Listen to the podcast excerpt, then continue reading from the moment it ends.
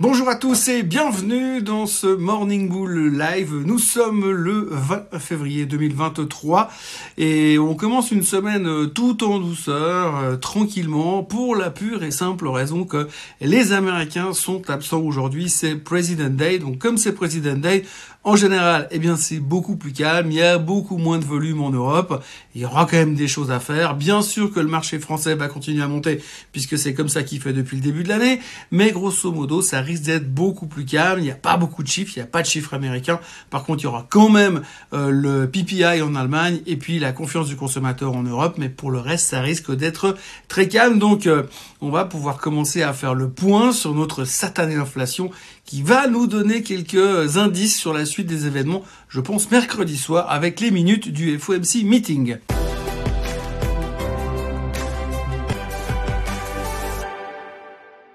Donc oui, encore une semaine qui commence sous le signe de l'inflation, du CPI, du PPI, de l'avenir des économies mondiales, mais surtout de l'économie américaine. On se demande bien sûr ce qui va bien pouvoir se passer du côté des États-Unis, puisque mercredi soir, nous aurons les minutes du FOMC meeting. Donc après cette euh, semaine un peu particulière, hein, puisqu'on a eu le CPI qui nous a montré quand même que l'inflation baissait, mais moins que prévu, le PPI qui nous a montré que l'inflation baissait, mais moins que prévu, et que donc du coup, probablement que le CPI du mois prochain sera aussi euh, moins bien que prévu également et donc qui sera un peu moins fort. Donc on a fait nos calculs, nos règles de 3, on s'est dit si euh, l'inflation baisse de 0,1% euh, par mois jusqu'à la fin de l'année, eh bien à la, à la louche, comme il reste grosso modo 10 mois, ça fait quoi? Ça fait 1% de baisse. Donc en gros l'inflation si elle descend, allez, soyons royalistes à 5% d'ici décembre, bah, c'est pas les 3% qu'on attendait, c'est pas les 2% qu'on aimerait, qu'on rêverait de voir et donc la Fed va devoir se comporter différemment au niveau des hausses de taux. Comme on l'a déjà dit, euh, répété encore et encore, la hausse de taux, les hausses de taux sont déjà pricées à hauteur de deux hausses de taux de 0,25% d'ici cet été. Et eh bien maintenant, on est en train gentiment de parler, d'envisager l'éventualité que peut-être, eh bien on aura plutôt euh, plus de hausses de taux, mais elles seront un tout petit peu plus violentes. Donc on parle plus de 0,25, 0,25, mais on parle déjà de 0,5 pour le prochain FOMC meeting qui aura lieu le 21 et le 22 mars. Donc on commence à avoir quelques doutes par rapport à l'inflation et euh, ces quelques doutes, eh bien on va avoir des réponses euh, ces prochains temps pour savoir si euh, tout d'un coup tout le monde commence à réajuster ses targets sur les Fed Funds et monter plus en direction des 5,5, 5 3 quarts pour voir si on anticipe déjà hum, quelque chose d'un petit peu plus compliqué que le plan de marche qu'on s'était écrit euh, jusqu'à fin décembre 2023. Donc ces interrogations, on les a depuis une semaine, ça fait une semaine qu'on tourne en rond, on l'a vu sur les graphiques, on est en train de renverser la tendance momentanément, donc il y a encore un espoir de faire un pullback, donc de revenir sur cette tendance descendante qu'on a sur le S&P ou sur le Nasdaq, donc revenir tester les niveaux de cassure pour pouvoir retrouver de l'énergie et rebondir derrière. Ça, c'est le bon scénario, c'est le scénario positif, mais euh, rien n'est moins sûr pour l'instant puisque on a quand même pas mal de questions à, laquelle on doit répondre. Peut-être d'ailleurs qu'on y verra un peu plus clair d'ici euh, la fin de la semaine puisque mercredi soir, il y aura les minutes du FOMC meeting. Je l'ai dit et répété, c'est la troisième fois que je dis minutes du FOMC meeting. Non, c'est la quatrième. Bon, grosso modo, eh bien, on verra un petit peu ce que les dirigeants de la Fed se sont dit euh, sous le couvert de la réunion du mois dernier en se disant qu'est-ce qu'on va faire, qu'est-ce qu'on pourrait faire. Et là, on verra s'il y en a déjà quelques-uns qui avaient un tout petit peu anticipé l'éventualité possible de monter les taux un petit peu plus que ce qu'on prévoyait. Donc, pas mal d'interrogations. Grosso modo, en général, les minutes, c'est juste la répétition de ce qu'ils ont déjà dit lors du FOMC meeting, mais on trouve toujours des petites phrases en petits caractères en bas, comme sur les contrats d'assurance, qui nous permettent d'anticiper, éventuellement peut-être de trouver des preuves euh, sur la suite des événements pour les marchés. Donc voilà, donc cette semaine sera placée sous le signe de l'inflation, du CPI et de l'avenir éventuel de la hausse des taux. On espère avoir des informations au fur et à mesure de la semaine, un peu comme chaque semaine. C'est des jours qui pourraient éventuellement tout changer. À côté de tout cela, il y a aussi ben, pas mal de gens qui parlent. Hein. Il y a eu euh, en tout cas deux gros euh, stratèges qui ont parlé ce week-end. tout d'abord, le stratège de JP Morgan, Monsieur Kolanovic, qui lui est extrêmement négatif et extrêmement méfiant par rapport à ce qui s'est passé sur les marchés depuis le début de l'année. Donc vous le savez tous, explosion des marchés, mais si on regarde surtout sur les actifs risqués, c'est là-dessus où les gens se sont concentrés de manière impressionnantes.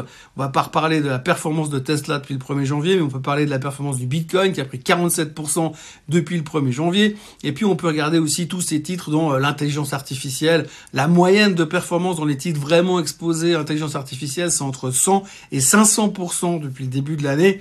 On peut appeler ça une petite bulle spéculative quand même. Et donc du coup, Monsieur Kolanovich pense qu'on est vraiment parti sur un truc beaucoup trop euh, high risk en termes de positionnement et que ça va euh, engendrer pas mal de volatilité ces prochains temps et qu'on risque de se faire pas mal secouer. Donc une alerte supplémentaire qui vient de JP Morgan, c'est pas la première fois que les gars sont très négatifs, tout comme ceux de Morgan Stanley, tout comme ceux de Goldman Sachs. Donc tous les stratèges sont très très négatifs. On a encore eu Bank of America qui a parlé euh, ce week-end et eux qui pensent carrément que c'est complètement ridicule ce qu'on a fait jusque-là et que pour eux, eh bien, le S&P 500 sera à 3800 d'ici euh, le 8 mars. Hein. Donc ça rigole pas, le 8 mars c'est quasiment demain. Donc on est déjà en train d'anticiper une correction massive parce qu'on va se rendre compte que la Fed va devoir changer sa stratégie encore une fois et le plan de marche qu'on avait prévu pour l'année prochaine, pour cette année, euh, pour l'année en cours, eh bien, on va devoir le réviser et ça, ça risque de faire très très mal euh, pour le positionnement euh, de certaines personnes. Alors, ce qui est intéressant à analyser dans ces alertes que l'on nous publie régulièrement sur sur Internet et dans les médias financiers, c'est que finalement aujourd'hui, il y a un consensus global. Alors, quand on regarde les chiffres, eh bien, on voit que tout le monde est méga bullish, que l'indice de greed est super élevé, en tout cas tout le monde veut gagner beaucoup d'argent, comme d'habitude, mais en plus, effectivement, tout le monde est très positif. Et de l'autre côté, vous avez beaucoup de gros professionnels, de gros gourous, de gros stratèges, de grosses institutions financières qui, elles, sont extrêmement négatives.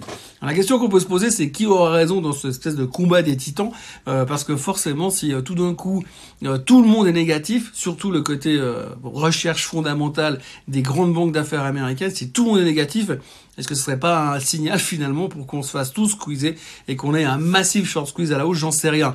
Franchement, pour être franc, je vous le dis depuis plusieurs semaines, je suis pas du tout à l'aise par rapport à ce qui se passe. Euh, effectivement, techniquement, on revient faire notre pullback. Peut-être qu'il y aura un espoir de rebond derrière, mais fondamentalement, il y a beaucoup trop de choses qui sont inflationnistes, beaucoup trop de problèmes sur ce fait que tout le monde a pricé l'inflation à la baisse régulièrement jusqu'à la fin de l'année et que personne anticipe ou parle même de voir une, inflation qui pourrait simplement stagner pendant, euh, pendant plusieurs mois et ça, ça pourrait changer un tout petit peu la donne et déplaire euh, massivement euh, à la Banque centrale américaine. Donc il y a encore pas mal de choses qui pourraient se produire ces temps. On n'a pas fini de rigoler, mais en tous les cas, ce qu'on entend beaucoup, c'est le risque potentiel de voir une accélération au niveau de la volatilité, ce qui voudrait dire que les choses commenceraient à bouger un peu plus dynamiquement que ce qu'elles ont fait jusqu'à maintenant, puisque jusqu'à maintenant, on n'a fait que monter et c'était presque trop facile. Autrement, dans les autres nouvelles du jour, on retiendra qu'il y a des rumeurs intenses de, stimulus économique qui sont de nouveau en train de circuler en Chine. Ce matin, euh, les marchés asiatiques, enfin Hong Kong et la Chine sont en hausse parce qu'il y a des rumeurs de ce côté-là.